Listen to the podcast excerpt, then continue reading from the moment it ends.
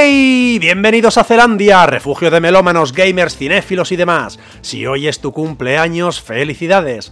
Y si no lo es, celébralo como si lo fuera. ¿Qué tal amigos? ¿Cómo estáis? Bienvenidos un día más a Zelandia.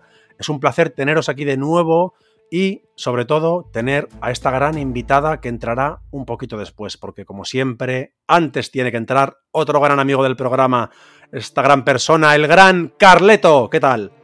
Muy buenas, ¿qué tal? ¿Cómo vas? Muy bien, tío. Muy contento. ¿Cómo, cómo llevas la, la mañana? ¿La llevas bien o no? Sí, sí, muy bien, muy bien. Ya viene el calorcito, estoy contento ya.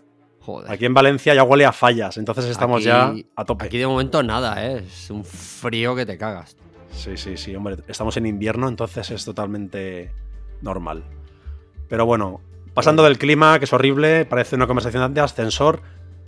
Eh, hoy tenemos en el podcast a una crack, porque hoy os traemos el misterio a Zelandia, la cara más oscura de la sociedad, los bajos fondos. Criminóloga y psicóloga en proceso que además es la voz de uno de nuestros podcasts favoritos de temática criminal, C de Crimen.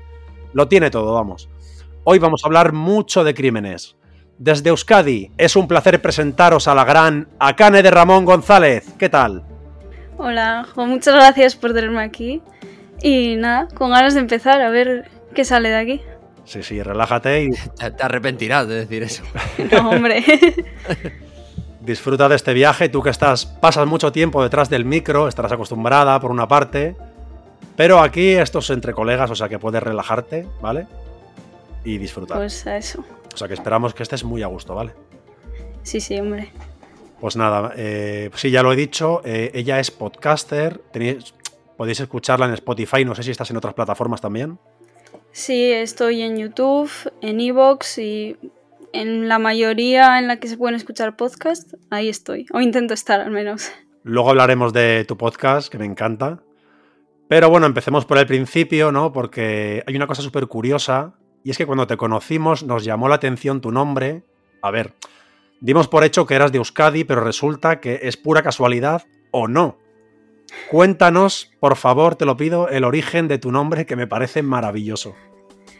Pues me lo suelen preguntar bastante porque no es nada común. Aquí en, en el País Vasco se usa más Nekane, que muchas veces por eso igual la gente piensa que es vasco, además tiene una K, entonces Sí, sí, pues, sí. 2 más 2 tiene que ser vasco. pues en verdad es japonés. A mi padre le gustaba el anime, empezó a ver Akane Ranma, creo que es la serie, y le gustó Akane y pues a su hija le tocaba llamarse Akane. Y aquí estoy. Es que me encanta, te lo juro, porque yo era muy fan de esa serie. Era súper fan. Yo no sé si tú la viste, Carleto. ¿Qué va, tío? Yo no he visto nada de eso. No, lo que estaba pensando que qué suerte tuviste de que no le gustara, pues yo que sé, el Señor de los Anillos, por ejemplo. Sí, que sí. hubiera Pues sí. puesto algún nombre de esos de. También le gustaba, pero no le dio por ahí. Pero menos, ¿no? Sí. Lo más curioso es que tu madre, claro, es- estuvo de acuerdo en esto, ¿no? Sí, creo que habían llegado a un acuerdo que era si, Después, después de pegarse. si llegaron a- salía Dijo, chico, si- pues el niño a le mi llamamos- madre. si es niño le llamamos Krusty. Sí, niña de Cane, por favor. O sea, a Cane, por favor, que sea niña.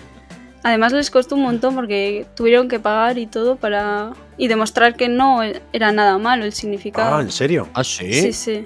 Ah, eso no sabía yo. O sea, que si, si duda el registro de que el nombre puede ser algo raro, tienes como que ir con pruebas de que no. Sí, tienes que demostrar qué significa, que no es nada, pues no le puedes poner igual cabrón a tu hijo, por ejemplo, ¿no? Yo sé que hay nombres prohibidos, No, es verdad. De hecho, mira, os voy a Sí, sí. contar, voy a contaros una cosa porque recientemente, además, no sé si lo sabéis, pero recientemente saltó una noticia sobre esto precisamente en el País Vasco, además. Eh, sí, ¿te suena, Kane? La historia Sí, sí que me suena. de una niña que sus padres querían llamarle, bueno, yo no sé cómo, no recuerdo el nombre, significaba semilla en euskera. ¿Cómo se dice Sí. semilla? Así. Sí, pues será algo así. Pero por lo visto, tiene otra aceptación que es semen o algo así. Y entonces no el, re- y el registro dijo que no, que ni de coña, ¿sabes? Porque sí que hay como una ley que puede ser ofensivo, dañino para el menor.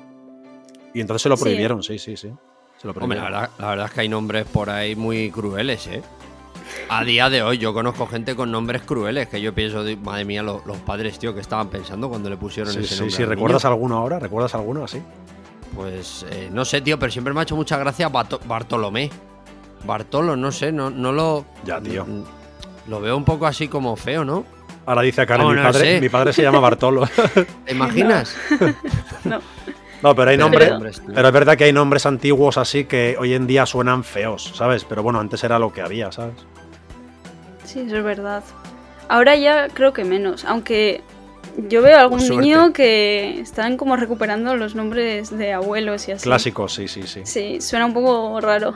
Desde el País Vasco estamos importando muchos nombres, ¿sabes? Al resto de, de la península, ¿no? Nombres vascos que a raíz de, yo que sé, de como Iker Casillas, por ejemplo, Iker, hubo un boom de niños que se llamaban Iker. Mm. Hmm. Pero bueno, que, o sea, tu nombre es súper original. Yo no sé si hay alguien más en España que se llame así.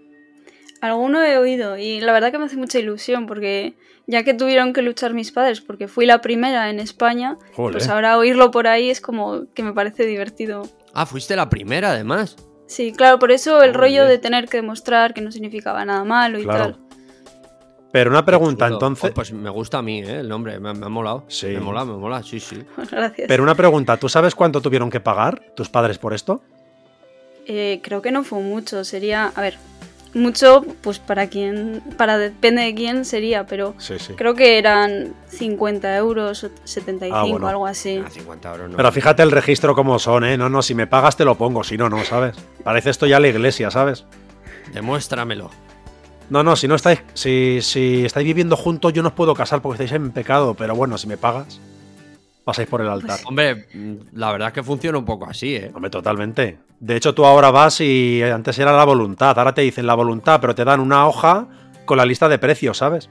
La voluntad y pone aquí 300 euros. Claro, que sí, que sí, tío. Bautizo, comunión, todos los precios, ¿sabes? Parece ya, no sé, Sí. una sala de masajes. ¿sabes? Si no tienes la voluntad de darme esto, no vengas. Sí, sí, sí. Que al final es así. Bueno, pues eso, pues el origen de tu nombre es espectacular. Ranma Medio, por si no lo habéis visto, chicos, es un anime de. Bueno, bueno, yo lo vi en los 90, supongo que lo podéis encontrarlo por ahí. Está muy bien, a mí me encantaba. Bueno, vamos a pasar al tema de la criminología porque de verdad que me interesa muchísimo y seguro que nos vas a aportar mucha información porque yo lo que sé pues es, pues es de escuchar podcast y que estas cosas, ¿no?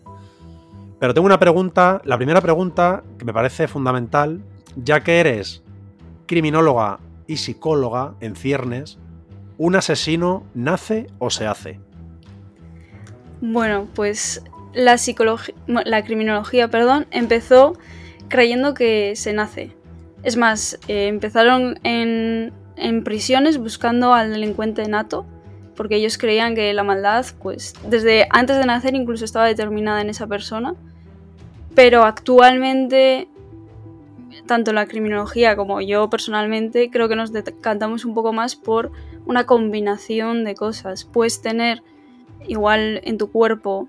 Creo que además hace unos años salió un estudio que había, habían encontrado un gen en el cuerpo que determinaba un poco la maldad. No sé hasta qué punto será real, pero creo que es una mezcla de todo al final. El ambiente, eh, cómo es la crianza, con quién te relacionas, tu, tu propia personalidad.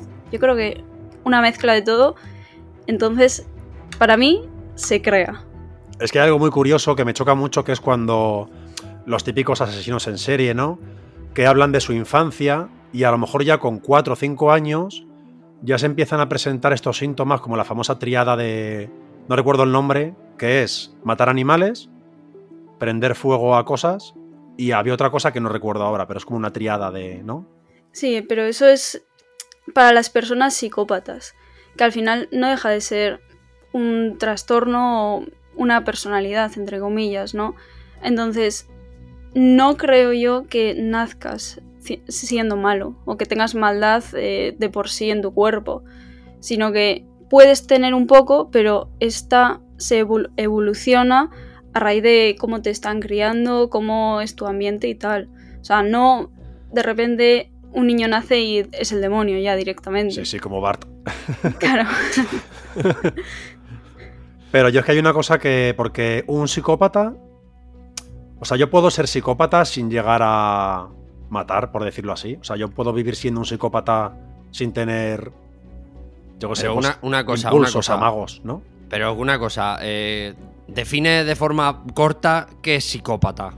Exactamente. ¿Un psicópata qué es? Hay que diferenciar psicópata y sociópata. Sí. El psicópata puede vivir entre la sociedad sin ningún problema. Es típico, em, al menos a mí así me lo enseñaron, muchos políticos y así pueden llegar a ser psicópata porque ansían el poder y lo consiguen, igual no de formas muy lícitas o moralmente aceptables, pero pueden vivir en, en En sociedad, sociedad, ¿no? tranquilamente. Sociópata es más complicado que viva en sociedad tranquilamente. En algún punto posiblemente actúe. Es lo que vosotros decís, bueno, lo que tú has dicho de eh, empieza con animales o teniendo una atracción al fuego o al incendiar cosas y de ahí pues va, va desarrollando Va más escalando, y, sí. y, o sea, no hay cura para la psicopatía, entonces es muy complicado detenerlo. Y entonces cuando se junta una psicopatía con una sociopatía, como ha pasado en muchos casos, como puede ser Jeffrey Dahmer quizá, ¿no? Que, es, que actualmente Sí. es uno de los más conocidos por el tema de la serie y tal, ¿no? Sí, a ver, también la psicopatía decimos que no sabe vivir en sociedad porque va a acabar actuando, ¿no? Pero puede perfectamente mm, aparentar vivir en sociedad tranquilamente. O sea, puede ser un padre, puede ser una madre, puede ser cualquier persona de tu alrededor. Fíjate. Que Ahora tampoco vamos a meternos miedo y pensar No, que te lo todos digo. son Es que psicópatas, te pero preguntaba esto porque me interesa mucho, porque yo muchas veces te lo juro que.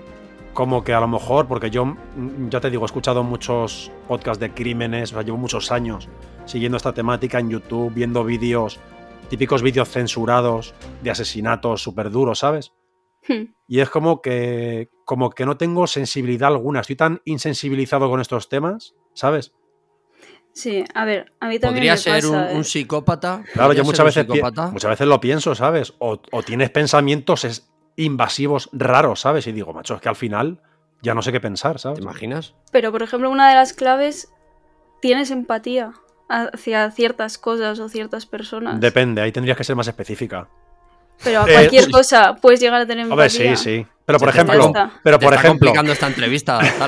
Al No, pero por un ejemplo- psicópata, cabrón. mira, en este podcast hemos hablado mucho de la sociedad, de la gente, ¿vale? Hmm, creo que esto se está desmoronando, cada vez somos más estúpidos. Entonces hay muchas veces que sobre las personas no siento empatía. A lo mejor si, al- si le pasa algo malo a alguien y desde mi punto de vista creo que se lo merece, no siento ninguna empatía. De hecho, hasta me alegro. En plan, mira, es que te lo mereces por capullo, ¿sabes? A ver, no voy a decir que sea lo más normal del mundo, pero entiendo de dónde nace. Al final, si te. si eso nace del odio que sientes, ya estás sintiendo un sentimiento que igual un psicópata no puede llegar a sentir. Ya. Y en ese, en ese momento tú estás sintiendo empatía por la otra persona, ¿no? Porque este ha hecho mala. esto. Pero sí, ¿no? No, me refiero a esta persona ha hecho esto, pobrecita, esa persona la que ha recibido lo que sea, y entonces estoy odiando a esta otra persona Sí, que es sí, sí. la que lo ha hecho. Pues está sintiendo empatía hacia la víctima de Sí, eso. totalmente. Además, Pues- es verdad. Cuando sale algún caso, lo típico de que es una pena esto que ocurra, ¿no? Pero cuando atracan a una anciana y sale algún vídeo de una cámara de seguridad, se ve que la pegan una paliza, tío. Me da una pena, tío.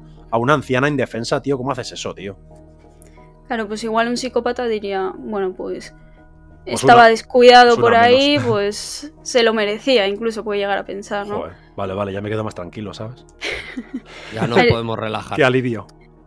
Que luego igual hay ciertos trastornos y así que tampoco te llegan a poder, o sea, no puedes llegar a sentir empatía, pero hay que analizar más cosas, es a lo que me refiero. No, la empatía, tenerla o no, no determina una psicopatía, Ya. pero ayuda un poco a... Sí, es como un cúmulo de, sí, como varias circunstancias que hacen eso, ¿no? Claro. Vale, pues ya me quedo más tranquilo, ¿vale? Yo también, porque cuando ha dicho antes lo de quemar cosas y eso, yo me acordaba de cuando quemaba de pequeño cosas, así en plan de el goti goti este típico, Sí, el palo sí. del chupachus. Todos lo hemos hecho, sí, sí, sí. Claro, yo ahí ya me estaba, dice quemar, digo, hostia tú. Que Hombre, pero- Más experimentar a, a más grandes, a cosas más grandes. Bueno, No, yo pero me yo- quedé ahí, yo no, yo no sé, llega más. Y el tema de maltrato, me- del maltrato animal y eso, que yo recuerdo a lo mejor, yo qué sé, lo típico que el perro hace algo mal o ladra o algo y le das así un azote y a lo mejor luego me siento mal, ¿sabes? En plan, joder, tampoco se lo merecía, ¿sabes? Claro. Eso es que está sano, perfecto, Ay, así que... Bueno, algo tendré por ahí. Yo sé que algo tengo que está por descubrir. Sí, espérate que llevamos 10 minutos de entrevista. espérate un rato más. Ya veremos dentro de media hora. Mira, me interesa mucho saber mmm, si siempre te atrajo este mundo o cómo, cómo te sentiste atraída ¿no? por este mundo criminal, oscuro. A ver, a mí siempre me ha interesado descubrir cómo funciona la mente de un asesino. En verdad, ¿qué te lleva a querer hacer daño a una persona? Porque es algo que a día de hoy eh, tengo que confesar que todavía no entiendo que te puede llevar a, a, cometer un delito. Pero es lo que me interesaba. Y estaba entre dudas de psicología, criminología. Y al final me decanté por criminología y lo volvería a hacer mil veces. O sea que mola, ¿no? A mí sí. Eso sí, hay que dejar clara una cosa que es la diferencia entre criminología y criminalística. Ajá. Esto que he estudiado yo no es ni CSI ni cosas así. Pero no o sea, es el rollo ese de con la tiza hacer el, en el suelo, ¿no? El... ¿Qué va, qué va? Eso no es, Eso ¿no? sería más criminalística, que ah. es tipo analizar las pruebas, claro, claro. manchas de sangre o restos de biológicos de cualquier otra cosa. La criminología es un poco más mmm, psicología, estudiar derecho, antropología, sociología, entender un poco el mundo y qué puede llevar igual a una persona a delinquir, cómo podemos prevenirlo, ayudar a una víctima, al delincuente, todo ese mundo. Así que eres una Mindhunter, ¿no? de momento no, igual en algún momento espero serlo, pero... Pues mira, me, me has... Pensaba... Se la ve buena persona, pero ¿sabes qué pasa? Que como ha dicho ya antes... Eh, Las apariencias engañan, sí señor. No, y además un psicópata asesino se hace, ¿no? Porque puede, puede pasarnos a cualquiera. Sí, Vamos, sí. a mí tocan a mi hija. Es lo que te iba a decir antes. Ya. Digo, un asesino se hace, 100%, seguro. Porque digo, es que a, a, poco que le hagan algo a algún ser querido tuyo. Ya, hombre. Pierde te entra el odio. Hombre, te entra claro. el odio interno de, de, decir, madre mía, lo, me lo cargo. Claro, claro que sí. Yo creo que. Bueno, incluso hay gente que. Yo no tengo animales, pero hay, hay gente que quiere mucho a sus animales, a su perro, a su gato. Y si le hacen algo, es que se, se, se, se vienen arriba. Sí, sí, sí, sí. Yo por sí. un animal, la verdad es que no lo haría. No haría nada raro. Yo que tengo animales, igual me lo pienso, ¿eh? ¿Lo ves? ¿Lo ves? Como al final hemos traído a. Esa parte al... es comprensible. No, pero es comprensible, ¿no? Que si te tocan algo cercano, algo tuyo, reacciones así, ¿no? Como una forma, como algo esporádico, algo espontáneo, ¿sabes? Un, un ataque de pero ira. Tiene lógica. Es súper normal. Aún así, eh, hay varios estudios que dicen que las víctimas normalmente no buscan venganza, simplemente buscan reparación y buscan que esa persona no vuelva a cometer el mismo crimen. O sea, en un primer momento sí que puedes sentir odio y decir, mmm, me has hecho esto, te voy a hacer el triple, pero luego, pues yo, yo a base de, de, tiempo, va, se van calmando normalmente. Tienes que vivir eso para saberlo. Espero no vivirlo nunca, ¿sabes? Pero. Yo tampoco. Tendrías que verte ahí, ¿sabes? Creo que cualquiera no quiere vivir eso. Pues mira, yo pensaba que la criminología y la criminalística estaban relacionadas. Porque de hecho te iba a preguntar que si alguna vez habías estado en alguna escena del, de un crimen, por ejemplo. Pero entiendo que no, ¿no? Que va. No, bueno. no, no. Eso sería criminalística. Sí que en mi carrera he tenido medicina forense y hemos analizado igual las manchas de sangre, pero a base de imágenes todo. Nada de estar presente. Nada físico, claro. No. O sea, entiendo que tu escena del crimen más cercana o que tú hayas visto es el Cluedo, ¿no? Quizá. Sí. de momento sí, pero dale tiempo, hombre. Dale tiempo. A ver, a depende, depende de donde termine una trabajando. Igual tienes la oportunidad claro. y te encuentras enfrente a una escena de crimen, pero de momento no. De momento no, ¿no? ¿Pero te gustaría? No sé yo si tendría el valor, ¿eh? ¿Nos, ¿Nos preparan para esto? ¿Para ese momento? A mí no, porque no es lo más habitual en una criminóloga. Si eres igual criminalista, pues sí que te preparan, porque al final eh, supongo que será una carrera muy práctica y tendrás que estar, aunque sea en escenarios simulados, pero claro. en mi caso, que va, no me han preparado para nada. No, imagínate llegar a un accidente, o sea, un crimen de, de, descuartizamiento y un brazo aquí y una cabeza allá. Es que tiene que ser horrible ver eso. Claro, yo lo veo en vídeos y digo, bueno, pues lo estoy viendo en un vídeo. Parece hasta ficticio, ¿sabes? Pero tío, sí. Yeah. Pero verlo en el mundo real tiene que ser impactante, ¿eh? Escúchame, que a mí me quitaron una uña hace seis meses y lo pasé fatal. Pero fatal. O sea, tú no sabes la sangre que había en mi dedo. Yo le dije, yo me, voy a sentar porque me mareo. Tú imagínate llegar a un accidente de tráfico. Buah. Hay tres coches implicados, ocho muertos. Vete mirando a ver. ¿Qué dices tú? yo no puedo entrar ahí. No, no, y encima yo siempre veo, pues en las películas, ¿no? Cuando tienes que tomarle el pulso a un muerto, ¿sabes? Es esto que le ponen la mano en el cuello, así. Ah, es que eso me da pánico, tío. ¿Sabes? Tocar un cadáver en esas condiciones tiene que ser brutal, ¿eh? Es complicado eso. Yo es que tengo súper claro que creo que no podría. Además, yo con la sangre tampoco es que me lleve muy bien. Yo igual. Sí, sois aprensivos, ¿no? Mucho. Sí. Yo soy de los que miran a la aguja y todo. bueno, hay una cosa que me interesa mucho de la criminología, que me ha fascinado desde que lo conocí, y es el círculo de Canter. Supongo que lo conoces, ¿no? Eh, ¿Te suena? Creo que sí, creo que sí sé a lo que te refieres. ¿Puedes explicarlo un poco para los oyentes? Lo que recuerdes. Es que no sé yo si, sé o no sé. Vale, yo, eh, por lo que tengo entendido, es que Canter era, pues esto, un Mindhunter, un criminólogo, no recuerdo ahora, un psicólogo, algo era, no sé. Y él se dio cuenta que había unos patrones que muchos asesinos en serie usaban, y era que tú coges un mapa, y entonces tú sitúas la vivienda del asesino, y entonces tiras como una cuerda hacia su puesto de trabajo, como, como, o sea, como varios puntos habituales en su vida, y trazas como un círculo alrededor, y si todas las víctimas están dentro de ese círculo, ¿no? Es como que, bueno, pues como que saben que el sospechoso es él. O tiene que ser el asesino casi al 100%, ¿no? Algo así, ¿no? Sí, porque parte, ahora que lo has explicado, sí que me he acordado, parte de una teoría que es que normalmente la mayoría de asesinos eh, actúan en el círculo cercano en el que se suelen mover. Por ejemplo, cerca de casa, cerca del trabajo, si suele jugar al fútbol, pues cerca del campo. Y claro, funciona en depende de qué tipo de asesinos, porque puede haber asesinos en serie que viajen y entonces esa teoría no te sirve de absolutamente nada. Entonces tienes que conocer, estar bastante avanzada en la investigación de este asesino. Pero sí, sí, normalmente pues sale de esa teoría de que eh, actúan cerca de casa y entonces haciendo ese círculo con los, eh, los escenarios del crimen creas un círculo y más o menos puedes determinar dónde está la casa. Claro, si hay como tres o cuatro víctimas en unos 100 kilómetros a la redonda, el sospechoso es probable que viva dentro de ese círculo, ¿no? De ese, eso es. Algo así, sí me fascina eso. Y la verdad es que lo escuché en varios casos, por ejemplo, el, de Chimo Puig, que no sé si conoces ese caso. Pues ese es el político, ¿no? no, o qué? no. Ah. Deberías. Chimo Puig creo que es. No, es que a lo mejor no es ni Puig. Es Chimo pues no sé qué. Bueno, te lo explico un poco rápido. No. Debes tratar este asunto en tu podcast porque luego te diré el nombre que no recuerdo. Es Chimo no sé qué. Y es un asesino que era de Castellón y asesinaba a prostitutas. ¿Ese Bayo, cabrón? Chimo Bayo, de Castellón. Que no, que es de Valencia, tío. Pues por ahí.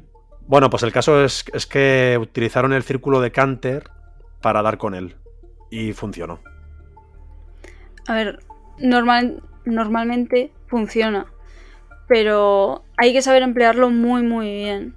Además, tienes que conocer qué tipo de asesino, o sea, tienes como que haber creado una especie de perfil ya de, esta persona y tener lo importante más de una víctima. Claro que muchas veces tampoco es lo deseable dejar que siga actuando ni nada. Entonces, es muy útil, además es muy interesante y luego también se puede combinar con un montón de cosas de la criminología ambiental. En este caso tenía cinco crímenes a sus espaldas. Pero escucha, corrijo el dato que lo acabo de mirar, es Chimo Ferrandiz, ¿vale? Chimo Puig, es verdad, que es el alcalde de Valencia, ¿no? No, ese Joan Ribó, es que me estoy liando, yo qué sé, me estoy liando ya. Eh, escúchame una cosa, eh, ten cuidado con lo que hablas. Estoy eh. fuera de la política totalmente, no me interesa en absoluto. Chimo Ferrandiz, es un caso que te interesará para tratarlo en tu podcast. Que por cierto, hablando de esto, vamos a hablar un poquito de tu podcast, ¿vale? Que me encanta, ¿vale? Porque es lo que te he dicho, yo siempre quise hacer un podcast sobre crímenes, ¿no? Pero bueno, al final, pues por unas cosas u otras, derivamos a hablar un poco de todo en general y darle más humor, ¿no? Pero bueno, entiendo que que si ya tenías fascinación por este mundo, o esas inquietudes, o si empezaste a estudiar criminología y a raíz de eso te metiste en esto, ¿no? ¿Cómo empezó el tema del podcast? A ver, el podcast realmente empezó hace pues poco más de un año, en diciembre del año pasado, no el anterior. Y yo siempre había querido hacer algo.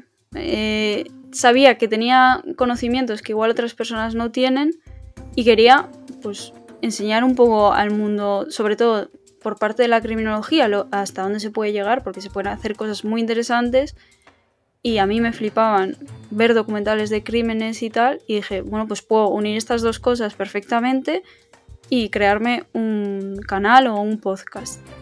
Canal no, porque a mí me da mucha vergüenza mostrar mi cara, y entonces dije, pues ya está, un podcast. Además, estaba como teniendo bastante éxito, eh, estaban siendo bastante conocidos y yo seguía a una pareja inglesa que hacía podcast de la chica los cuenta y el chico hace preguntas que tampoco le en principio no le gustan los crímenes ni nada y dije, pues si yo puedo hacer esto mismo yo sola, pero puedo hacerlo perfectamente. Y nada, en febrero del 2021 dije, pues me lanzo a la piscina, ¿no?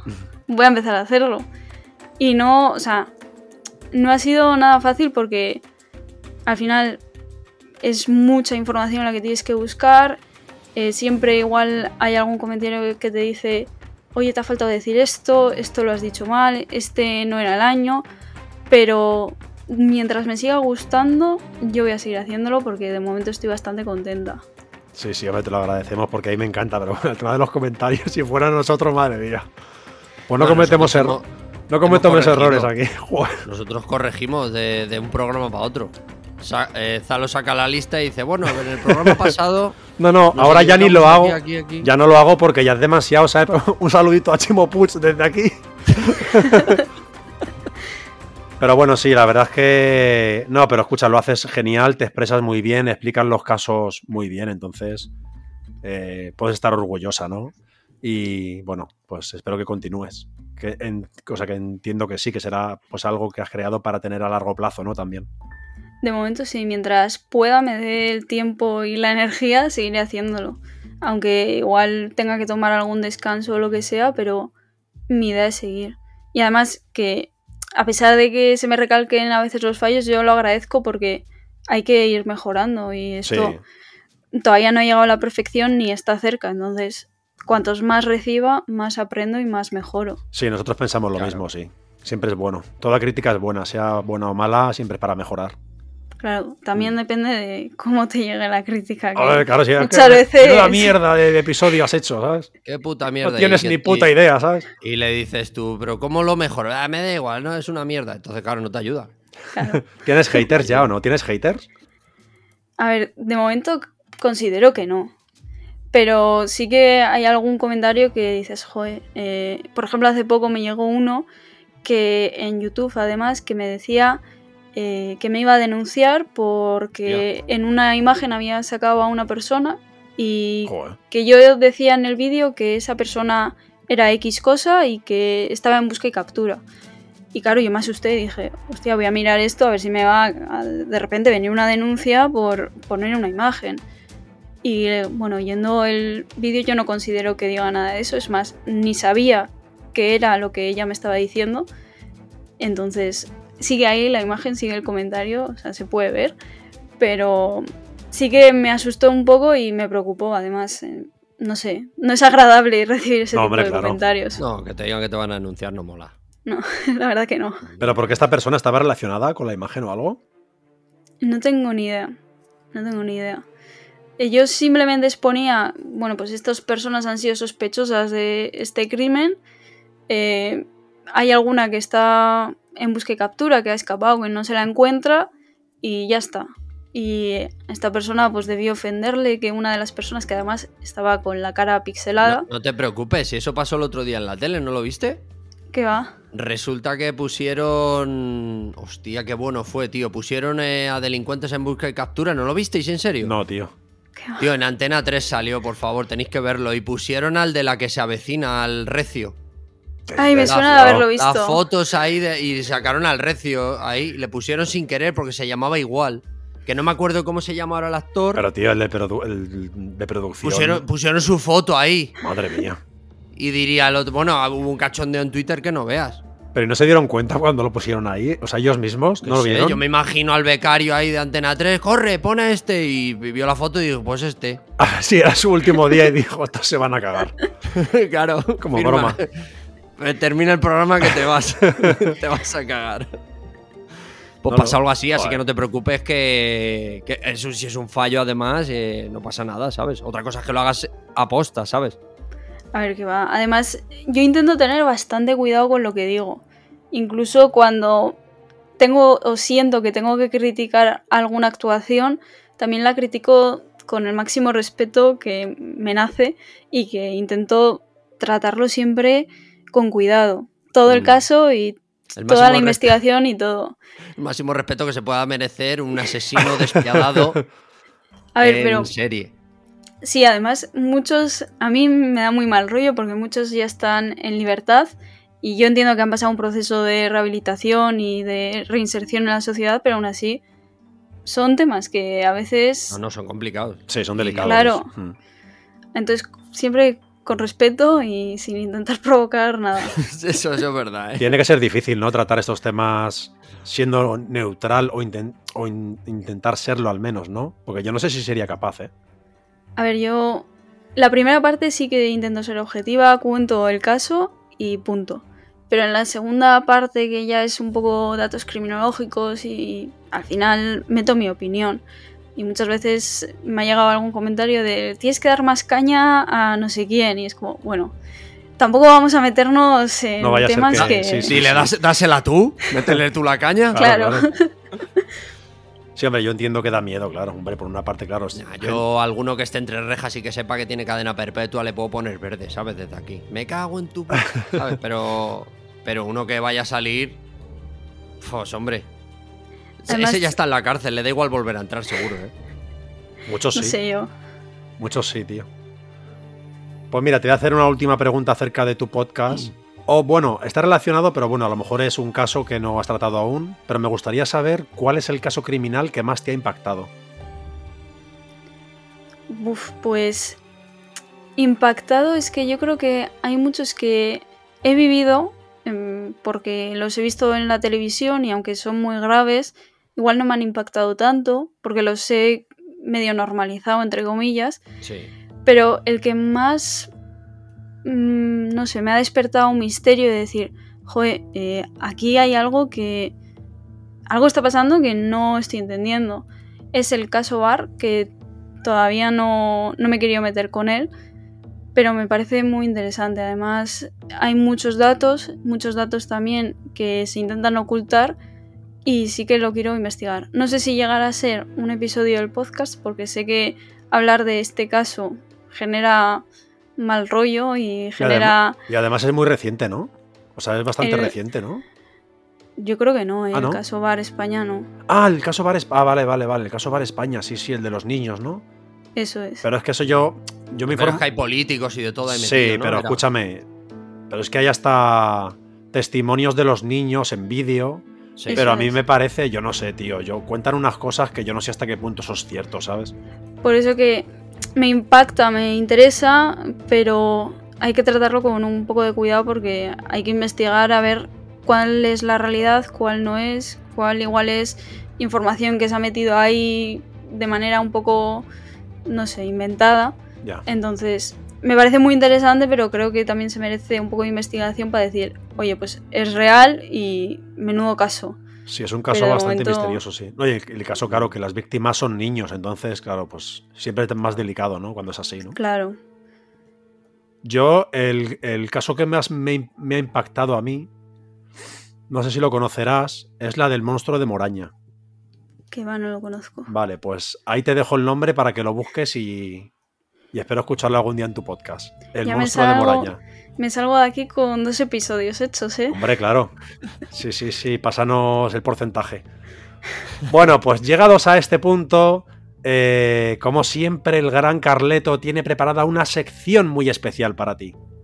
Sí, yo te voy a, te voy a hacer 20 eh, preguntas, ¿vale? De las cuales puedes pasar de una si quieres. Lo que pasa es que, hombre, no sé si te va a interesar pasar. Pues son bastante interesantes. Pero... Vamos a ver. Claro, yo te voy a hacer 20 preguntas y tú, y tú vas contestando. Puedes contestar de manera rápida o de manera más pausada, no hay problema. Y es para saber un poquito si realmente puedes ser tú la psicópata o no. Porque nunca se sabe. Uh. ¿No? Espero que no. Yo también. bueno, de todas maneras, como vive bastante lejos de mí, pues es lo que hablábamos antes, ¿no? Es un poco igual. bueno, pues arranca cuando quieras, Carleto. Venga. Eh, a ver, primera pregunta, ¿vale? ¿De qué asesino te hubiese gustado llevar el caso? Uf. Mm, no tengo ni idea. Igual alguno conocido como Ted Bundy o algo así me, hubiera gustado. Muy bueno, ¿eh? Sí. Me gusta a mí, bueno, muy bueno, digo, como si fuera un, ¿sabes? Como si, fuera, una rockstar. como si fuera una rockstar. Oh, madre mía, Ted Bundy, qué, crack. Sin vergüenza que no veas. Vale, venga, va. Eh, ¿Qué razón te llevó a estudiar criminología? Aunque creo que eso lo hemos estado hablando hace un rato. Sí, al final conocer la mente del asesino y por qué le lleva a cometer esos delitos. Vale. Esta te la, voy a hacer, pero... Eh, ¿Sabes quién es Pedro Rodríguez Filio? ¿Qué va? Vale, pues yo te lo voy a decir, ¿vale? Porque la pregunta es perro... Uy, perro. Pedro Rodríguez Filo. Filo, ¿vale? Es un nombre, parece ser portugués, por los apellidos y tal. Eh, ¿Asesino o héroe? Ah, no, pues es brasileño. Espera, perdón. Vale, te pongo en contexto, ¿vale? Este brasileño es muy prolífico eh, asesino en serie conocido por perseguir y matar exclusivamente a delincuentes cuando era adolescente, entre los 14 y los 19 años. En particular, a toda una banda en respuesta al asesinato de su novia embarazada. Joder, fue condenado. Fue, Claro, fue condenado oficialmente por 71 asesinatos, pero afirma haber matado a más de 100 narcotraficantes, violadores y asesinos. Entonces mi pregunta es, ¿este chico es asesino o héroe? Es muy complicado, pero... Ojo, ¿eh? Joder. Me gana que asesino. Yo me voy a mojar en, héroe. A ver. soy muy... a ver, asesino es, no nos cabe ninguna duda. Porque ha matado, entonces para mí ya es un asesino. Pero bueno, es el Robin Hood de los asesinos. es el medalla de oro. El medalla de oro. Vale, siguiente pregunta. Me, alegro de que me hayas dicho esto porque la, siguiente pregunta. veo que, que, no has justificado, ¿vale? Aunque haya matado a violadores y tal, pues veo que estás en contra, ¿no? Pero te la voy a preguntar igual. ¿Asesinar para ti nunca está justificado? Es que es muy complicado, pero Está justificado cuando tu vida corre peligro. Si no, yo creo que no. Yo opino algo parecido, pero con un poco más de banda. De banda ancha. Vale, sí, me gusta, me gusta. Mira, voy a decir una cosa con esto que acabas de decir. Eh, hace poco hubo un caso de dos chicos que entraron a robar en una finca de un señor mayor y este les disparó con la escopeta y no sé si mató a uno o a los dos. Sí. Pues este hombre está en la cárcel. Eh, ¿Qué, ¿Qué, opinas, Akane, sobre esto? Porque es que tú acabas de decir, claro, que si es en defensa propia o si tu vida realmente corre peligro, ¿no? Como que justifica este crimen. Era una persona muy mayor, de setenta y pico años, no sé cuánto tenía, pero él solo se defendió. A ver, es que es muy complicado porque aunque te defiendas, creo, no sé mucho de derecho, aunque lo haya estudiado, pero creo que aunque te defiendas, te sigue, o sea, sigues asesinando a una persona, sigues quitando la vida a una persona. Hmm. Entonces. me tan injusto, macho. Se le tiene que condenar. O sea, yo entiendo, se le rebaja la pena, pero se le sigue teniendo que condenar. Y entiendo que parezca injusto, ¿eh? Pero igual no cualquier persona llega a asesinar a otra aunque su vida corra peligro. Yo, por ejemplo, yo no sé si sería capaz. igual me quedo paralizada y digo, mira, o sea, si aquí tiene que acabar mi vida, que acabe. Que sea lo que Dios quiera. Sí, porque claro, no sé si sería capaz. Claro, es que te iba, te iba a comentar que en Estados Unidos, que hay una cosa que yo siempre estaba muy a favor, que es el tema del allanamiento de morada, ¿no? O sea, si entra alguien en tu casa, tú puedes matar a esa persona por proteger tu vida, ¿no? Pero claro, ¿cómo demuestras que ha entrado para atacarte, por ejemplo? ¿no? A lo mejor tú quieres matar a esa persona, le invitas a tu casa y lo matas. Luego te inventas cualquier historia, cualquier excusa. Y yo creo que habrá gente que, que haya salido impune de estos crímenes solamente por eso. Seguramente hay algún caso por ahí, ¿no? Sí, pero es muy complicado porque igual antes de matar a esa persona has podido hacer mil cosas. Entonces, no, no sirve con, no, ahí han mi casa, está en mi casa y tengo una pistola y voy a coger y ala, y disparo. Porque igual podría haberlo retenido de otra manera. Sin no, pero imagínate que dice, mira, venía con un cuchillo en la mano a por mí. O sea, estaba como a dos metros y ya no tenía otra forma que defenderme con una pistola, por ejemplo, ¿no? Hombre, yo creo que en ese caso, cuando tiene un arma la otra persona y entra en tu casa, ahí sí que yo creo que está bastante justificado, ¿no? Es que menos más. Es que depende, porque si solo Depende. estáis, si solo estáis los dos, Hombre, tú le pones un cuchillo en la mano como que lo llevaba, es que claro, ¿cómo demuestras ahí, sabes? Ah, pero tú has dicho que ya entraba con el cuchillo. ¿Qué te iba a decir? Bueno, según la Oye, vers- ve- vecino, según la me, vers- afilas el, me afilas el cuchillo, que vengo aquí un poco. Tómate, devuelvo el cuchillo que me dejaste el otro día. Y le pegas un tiro. No, pero me refiero que yo siempre, he- o sea, como que me ha gustado siempre que exista esa ley, pero por otra parte no, porque claro, puede incitar a que eso, ¿no? Que tú cometas un crimen en tu propia casa. Pero es que además en Estados Unidos es mu- muy peligroso porque ya solamente con pisar el jardín estás señalando una casa Joder. y tienes el derecho de dispararle. Entonces, ¿a qué límite? O sea, No, no, no me ¿qué gusta. protegemos? Eh, ¿Un jardín de una casa? ¿Protegemos Me ha la pisado las casa? flores. Es que, pero es real. Joder. Y además, allí en Estados Unidos, en la mayoría de estados se puede tener armas, que me parece también una locura. Entonces- Un locurón. Es muy complicado. y No creo que se pueda extrapolar esa ley aquí porque No, no, no, por favor, espero que no. sería bastante peligroso. Vale, Venga, continuamos va, con las preguntas. Sí, sí. Eh, ¿Qué opinas de la silla eléctrica como castigo? En Fatal. Estados Unidos, evidentemente. No, no funciona. No funciona, ¿no? Vale. No. ¿Crees Que los asesinos. Que revisen los cables, iba a decir. ¿Cre- ¿Crees que los asesinos son gente reinsertable en la sociedad? Esta me interesa muchísimo, ¿eh? Yo creo que sí. ¿Todos igual no? Pues puede ser que no. Pero la mayoría sí que pueden ser reinsertables. Siempre siguiendo un proceso, siguiendo un- unas cla- no clases, pero una terapia, un- unas herramientas que le puedas dar a esa persona, sí que es reinsertable. A ver, la mayoría que salen de las cárceles están viviendo entre nosotros y no han vuelto a cometer un crimen. Lo que pasa que las personas a las que se oyen son las que han salido y han vuelto a cometer un Sí, crimen que igual es un 1% o 10, es que no lo sé, pero no es la mayoría. Entonces, yo creo que sí, la mayoría, por no decir todos, son reinsertables. Vale. Ok. Vale. eh, siguiente pregunta. Eh, Solo le puedes hacer una pregunta a Hitler, si pudieses. ¿Qué pregunta le harías? Escucha, piénsatelo bien. Recuerda que puedes pasar de una de las preguntas. Ojo, ¿eh? No te recomiendo que pases de esta, la siguiente a lo mejor es peor. No sé, nunca se sabe. Pues le preguntaría por qué. Yo ta- estaba pensando lo mismo, tío. ¿Por Yo qué? pensé lo mismo cuando la estaba escribiendo la pregunta. Joder. Es que es... ¿Por qué? ¿Por, por poder? ¿Por...? No, es que no lo entiendo. Yo creo Sí. que en su cabeza él quería un mundo mejor. ¿Sabes? En su cabeza de mente dijo, "Ah, aquí tienen que ser todos, pues como lo que yo creo que tiene que ser, pues así. Joder, tío. Y tenía mucho asco a los judíos además, pues se lo juntó todo. Dijo, pues ya está, Claro, Hi- Hitler, cargo a todos. ¿dirías que era un sociópata y un psicópata? Puf, es que no sé. Porque hay una cosa que yo no tengo claro que es si él llegó a matar a alguien alguna vez. O solo fue Yo como. No tengo ni idea. Sí, sí, yo, yo, bueno, a ver, según hay documentos, sí. Sí.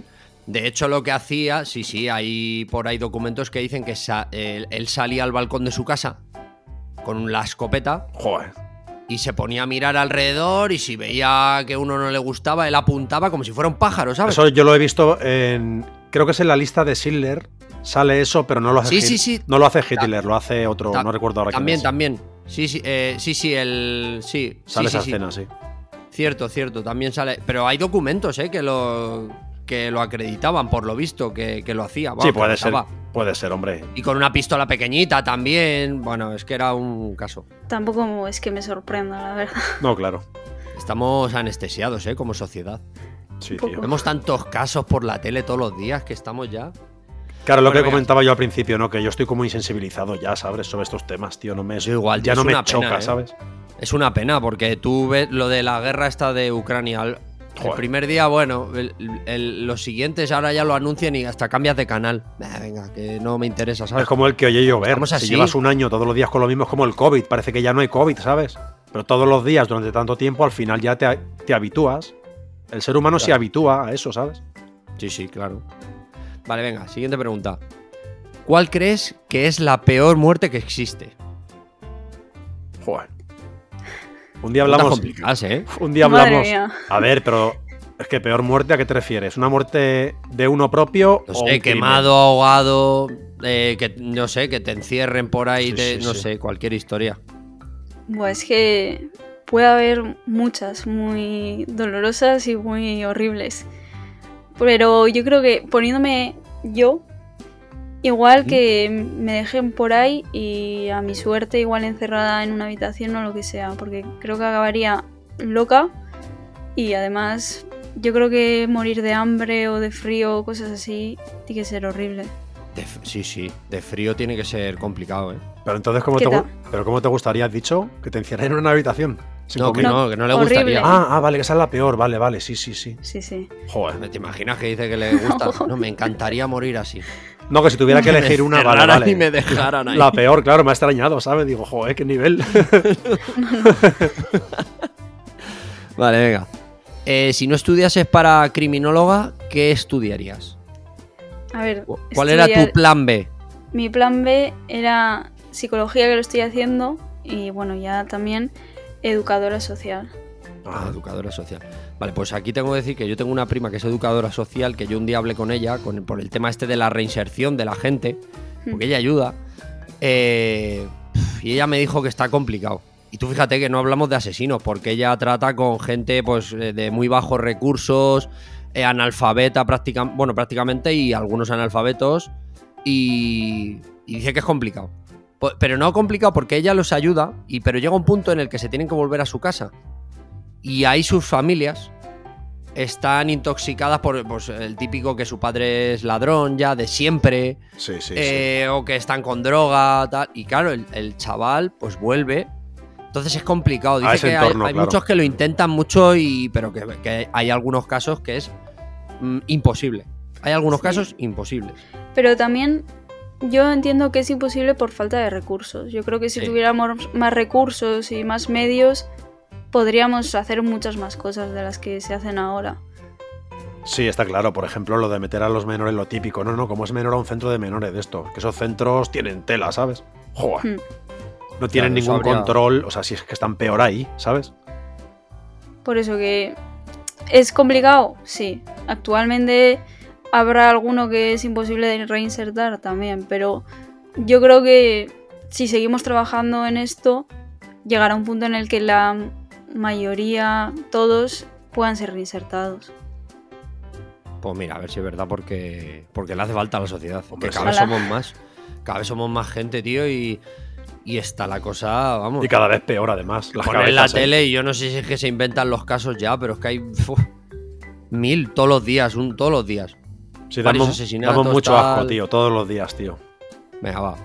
Eh, a favor, bueno, creo que esta me la sé. ¿A favor o en contra de la pena de muerte? En contra. Vale. ¿A favor o en contra de la cadena perpetua? En contra. ¿También de la cadena perpetua? Sí. ¿Y por qué?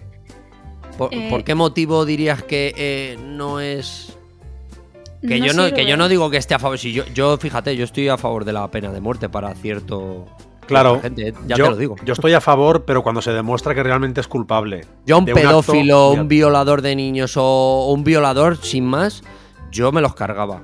Te lo digo de verdad, ¿eh? es que no lo soporto, no lo soporto.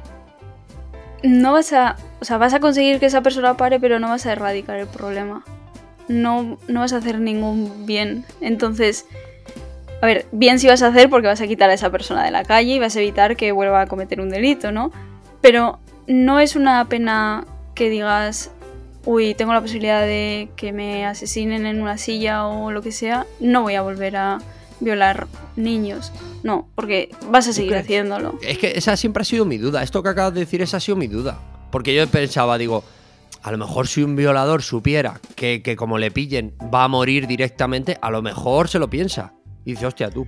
Ya, pero escúchame. A lo largo de la historia ha estado la pena de muerte. ¿Ha funcionado? No. Se seguía mandando un montón de gente a morir. Entonces, no es útil. Además, el tema de violación y así es más una cosa que te nace, que no puedes controlar, que mm. el decir, uy, barajando las cosas buenas que voy a sacar de cometer el delito y las malas, pues igual ganan las malas y dejo de hacerlo. No. Es algo que vas a tener que hacer porque tu propio cuerpo te lo está pidiendo. O sea, no por mucha pena que exista vas a decir, uy, pues me voy a quedar en mi casa. No, vas a seguir cometiéndolo. No, esto, es como... No es útil. Iba a poner yo un ejemplo que es el de, eh, por ejemplo, fumar. Todo el mundo sabe que da cáncer, que es malísimo, pero la gente fuma igual, ¿no? Es como, claro, tú no piensas, no, no, no voy a fumar porque voy a tener cáncer, ¿sabes? Sí, es parecido. Sabes que la posibilidad existe, pero lo sigues haciendo, ¿no? Entonces al final debe ser algo parecido, ¿no? Como que lo ves algo que no, no me va a tocar a mí, ¿sabes? Por ejemplo. Además, los delincuentes se suelen creer muy listos. a este le pillan porque es tonto porque ha cometido este fallo, pero a mí no me van a pillar, que yo controlo de esto. Sí, sí, sí, sí. No saben con quién hablar. Venga, continuamos. Continuamos ahí. Eh, ¿dispararías a alguien por una causa muy justificada? No hace falta matar, ¿eh? En de una pierna, pues, ¿sabes? no sé, imagínate que te roban algo y salen corriendo y tienes una pistola y dices, pues si le pego un tiro en la pierna a lo mejor para. A ver, para mí eso no sería causa justificada. O sea, se pueden llevar lo que quieran. Bueno, pero si sería igual algo familiar o mi perro o algo así, y es mi última opción, pues igual se me cruza la mente, pero yo no sé si llegaría a hacerlo. Escucha, yo lo haría porque sé que si, no, si no va a morir, lo hago sin pensármelo, ¿eh? Lo haría seguro, vamos. O sea, imagínate que te viene, o sea, te rincona un tío en un callejón y te roba el móvil, te roba el dinero, yo qué sé, te hace tocamientos, abusa de ti, y cuando se da la vuelta tú tienes un arma ahí, ¿no le pegas un tiro? En la rodilla. Estaría tan acojonada llorando en una esquina y ni vería el arma. Bueno, a ver, eso podría pasar, ¿no? Pero, joder, yo es que soy muy vengativo, parece ser, porque... Yo también, no, no, si yo soy el, de, el del jardín de Estados Unidos, ¿eh? Písame las flores, písame las flores. Ya Tú eres el que está en una hamaca así en el porche, con una cerveza y un ducados en la boca y la escopeta cargada, ¿sabes? La escopeta aquí, en y viendo a los niños enfrente jugando al fútbol. Y tú pensando, ya verás, ya, ya, ya verás, ya, ya verás, cómo venga. Ya, verás el balón, el balón. Eh, vale, venga, seguimos. Eh, te quedan tres preguntas y no has pasado ninguna, ¿eh? Ya te digo. Va, bien, va bien. Y eso que las preguntas son potentes, ¿eh? Sí, sí, algunas son jodidas, ¿eh? Está saliendo bien del paso, sí, señor. ¿Has tratado con algún asesino que tú sepas a día de hoy? Que yo sepa, no. Bueno, nos hemos quedado en shock, ¿eh? Hola. Creo que nos hemos quedado todos pensando, a ver, a ver si alguno que yo conozca, es verdad, ¿eh? ¿Te imaginas? Yo creo que no conozco. No, yo no conozco, ¿eh? Pero donde yo vivo sí que sé que hay algunos que tienen homicidios, que no sé si se considera ser asesino, pero tienen homicidios de en plan de que han atropellado a alguien y se la han cargado y están ahí viviendo. Sí, Eso sí. es verdad. Es que yo vivo en un barrio un poco chunguillo, pero pero tampoco voy a decir, a ver si, a ver si va a venir, ¿sabes? A ver si te oyen. Hombre. Ahora suena el timbre. Me sé hasta el nombre, pero no lo diré. Suena el timbre en tu casa ahora. vale, eh, penúltima pregunta. ¿Qué música pondrías a un asesino para torturarle? Qué buena, tío. Es que no tengo ni idea. Ah, no, quedaban dos preguntas, perdón. Perdón. Esta y dos más, ¿vale? Vale. ¿Cuál es la música? La música que más odias, ¿cuál es? ¿Qué más odias? o una canción que digas. Yo suelo escuchar de todo, entonces no, no sé. Le diría, ¿cuál es la canción que más te gusta? Y nada, se la pongo. Hostia, yo no sé. Sin parar. Yo no sé qué haría. Sí, sí, tío. ¿Tú, Carleto, eh, cuál pondrías? ¿Yo? Sí. Eh, alguna de música clásica, rollo La Naranja Mecánica. Sí, sí, sí. Sin parar en bucle, ¿sabes? A ver, yo, creo. Igual pondría algo más de griterío o algo así. Yo también, corn o algo así, ¿sabes? es que acabar hasta. Claro, claro. Porque si son violines y pianitos, igual hasta el final te acostumbras como hilo musical. Pones ahí pantera. Claro, pantera muerta ahí. Black Sabbath ahí. Pero la misma canción todo el rato, ¿sabes? Todo el rato, sin parar. Pero que no haya ni el corte ni los tres segundos De, descanso entre que empieza. Yo, entre que acaba y empieza, no. Yo dejaría un segundo, ¿sabes? Un segundo de silencio absoluto para que el oído diga, ay, ay, qué bien. y de repente, otra vez. Y, Dios, eso es peor, yo creo, ¿sabes? Pero yo creo que cualquier canción te acaba cansando, aunque por mucho que te guste, vamos. Entonces yo creo que cualquiera. Yo, escúchame. ¿Sabes qué haría yo? Yo no pondría una canción, pondría el, pitido de la bocina esa. La bocina esa que hace la de los barcos, por ejemplo. Así, pero todo el ah. rato, ¿sabes? Pensé que, pensé que ibas a decir la, bocina de los coches de choque. ¿Te imaginas eso? Qué locura, tú. Venga, va, siguiente pregunta. Esta es buena, esta me interesa bastante, eh, que me la respondas, porque tú que estás estudiando el tema me, mola porque a mí me parece increíble. El, ¿Os acordáis? No sé si lo, has visto este caso, fue hace muchos años. ¿El asesino de la katana te suena? Sí. El chaval ese que asesinó a sus padres y a su hermano. José Rabadán, sí señor. Ese. Eh, a día de hoy está, creo que está hasta casado.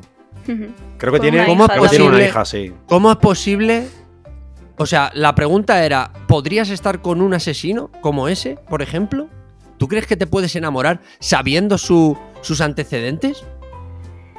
¿Es una locura? Es, muy complicado porque al mismo tiempo que estoy a favor de la reinserción social y que viva en sociedad y tal, yo no sé si podría. Pero fuera, lejos. yo no sé si podría, porque siempre me quedaría la duda de decir, igual este una mañana se levanta y hasta luego. Yo creo que... Imagínate que, simplemente le ves cabreado una mañana. Ya, es que tendría muchas dudas, entonces no. Y yo creo que te vas a dormir y en tu cabeza en algún momento vienen esos pensamientos, ¿sabes? Hombre. Hmm. Yo creo que en algún momento te viene eso, ¿sabes? Yo creo que también. Es que ese chaval, además, eh, creo que nunca se arrepintió. Creo. No, no lo sé. No, a ver, yo he escuchado entrevistas recientes, sí. sí. sí. sí, El chaval está súper reinsertado, ¿sabes? Sí, sí. Joder. Pues mira, me alegro porque la mujer de este chico, bueno, este señor ya, que será ya, ya tendrá una edad. No sé qué edad tendrá, pero yo recuerdo con, con este chico pasó esto como con Ted Bundy y algunos más, el fenómeno este fan. Muchas niñas, sí. como que le escribían cartas a la cárcel, estaban enamoradas de él, de esa Mira, en el episodio anterior dimos esta filia, no sé si recuerdas, Carleto, no recuerdo el nombre ahora, pero es como esa atracción hacia el chico malo, hacia el criminal. Sí. Y este chico tuvo un mogollón de cartas, de fans. De hecho, hubo un crimen que, se, que también pasó en España, que son las brujas de San Fernando, que no sé si, lo conocéis. No.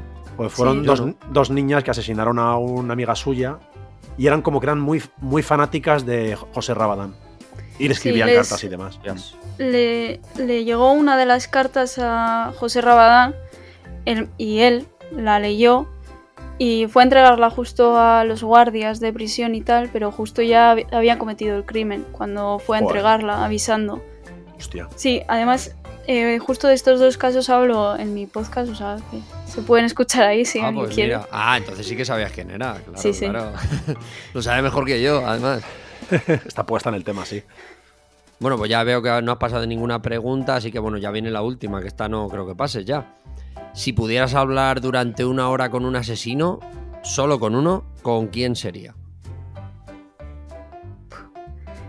Me gustaría hablar con tantos, pero no sé. Igual, si se pudiera, con uno de algún caso que todavía no esté resuelto. Pero no por saber quién es ni nada, simplemente por saber por qué no ha decidido igual a una edad adulta que ya sabe que el caso ha prescrito y tal, decir, ¿por qué no lo has confesado ya? Si total no importa. Por ejemplo, eh, también si no me gustaría hablar con... Em, eh, ahora no recuerdo su nombre, pero el del caso de Marta del Castillo. El que entró a prisión, no, el hermano mayor. El... Ah, ah, ah el hermano... Sí. Sé que no es asesino ni nada. Yo creo que ese tiene algo que ver. Pero me gustaría hablar. Yo he visto, yo he visto el documental y he visto. O sea, porque he visto el documental de Netflix y además. Es que hay grabaciones reales, porque bueno, si dices es que el documental puede ser que lo haya tergiversado, tal. No, pero es que hay grabaciones, mm, juicios en el que habla. Tío, de verdad. O sea, por favor, ese chico tiene algo que ver. O sea, tiene que. O sea, sabe mucho. Y además que las, que las coartadas son horribles, cambian de versión continuamente, está claro que algo raro hay ahí. Tanto él como su pareja, que supuestamente estaba en el piso esa noche estudiando. Supuestamente. Es que no sé, tío. Es un caso que yo no. O sea, es que el caso Marta del Castillo, yo no sé cómo es posible que a día de hoy no esté resuelto. Ni haya un cadáver, ni se sepa lo que pasó. Es increíble esto. Hmm. Es que es muy. No sé.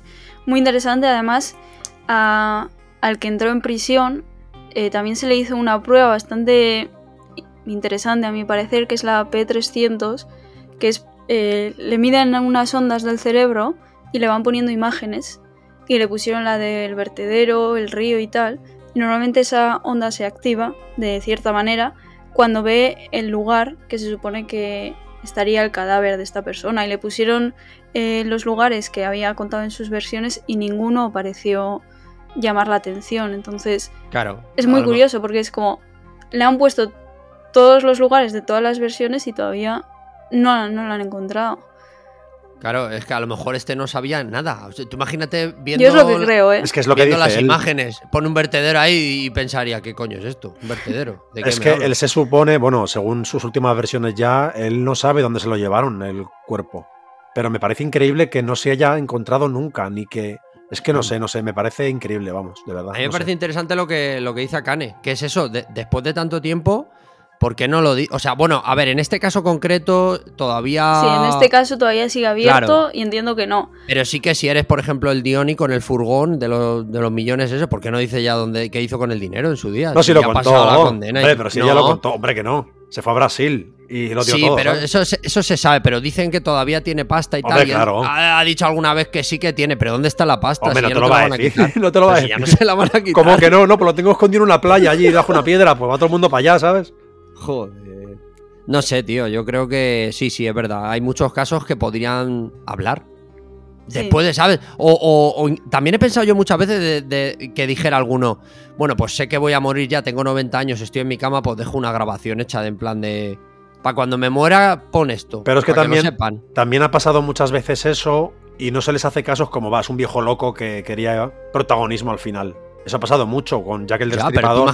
tú, tú, imagínate que tienes un cuerpo escondido y de repente dices, bueno, pues lo escondí aquí tal cual y ya están muertos y van para allá y ven el cuerpo. Hombre, en ese caso sí, en ese caso sí, ¿sabes? En ese caso sí. Pero, por ejemplo, que salga uno ahora, imagínate ahora uno que está terminal con cáncer y dice, mira, yo maté a Jeremy Vargas, por ejemplo. Hmm.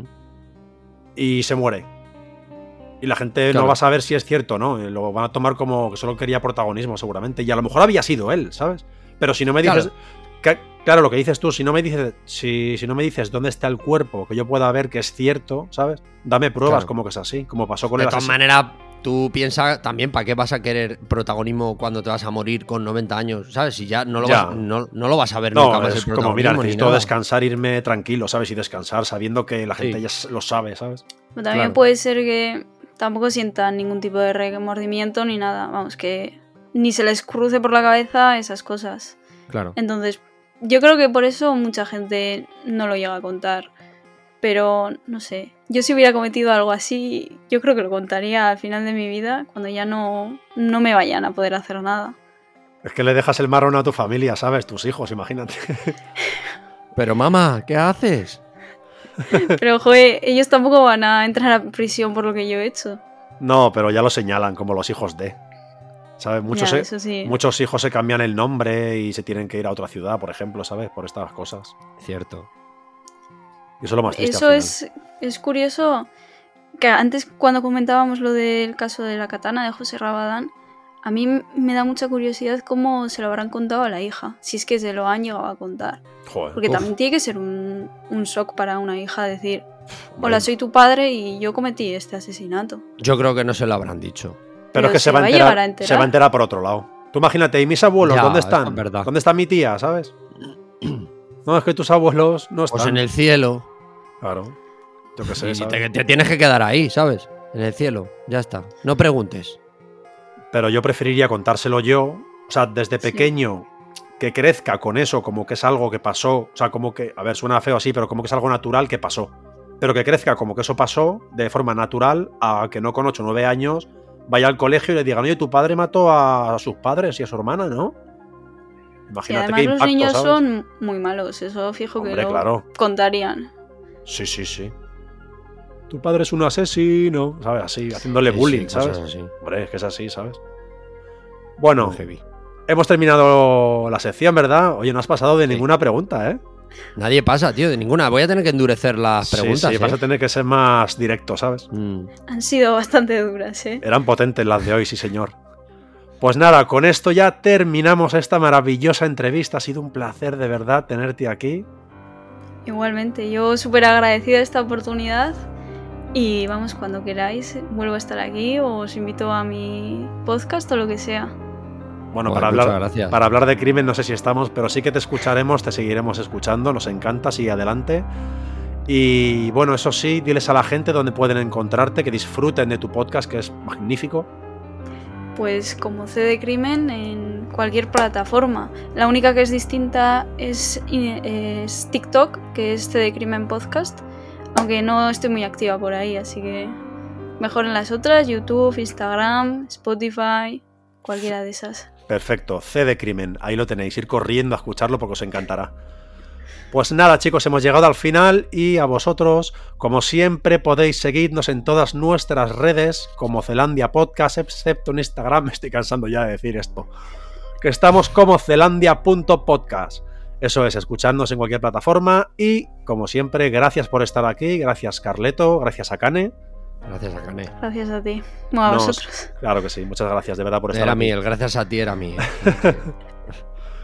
Bueno, pues nada, nos vemos en el próximo episodio. ¡Chao! Hasta luego.